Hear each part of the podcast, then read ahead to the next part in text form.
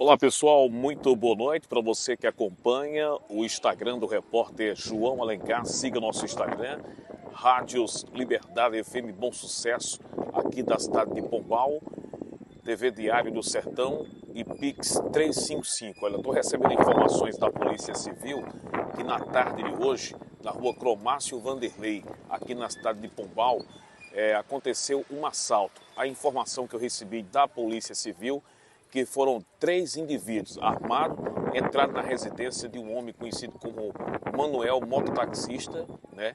ex-funcionário da Cagepa, aqui, Manuel da Cagepa, ele é mototaxista, entraram lá e levaram cerca de 3 mil reais em dinheiro e joias.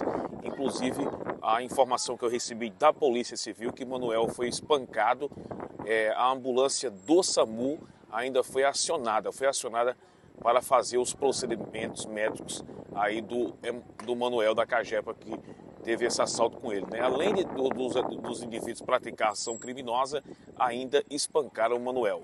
Então essas são as informações que a gente tem aqui no plantão policial do repórter João Lencar Tá de olho. Lembrando que todas as informações que a gente recebe são repassadas é, à polícia, é, da polícia para o setor de imprensa.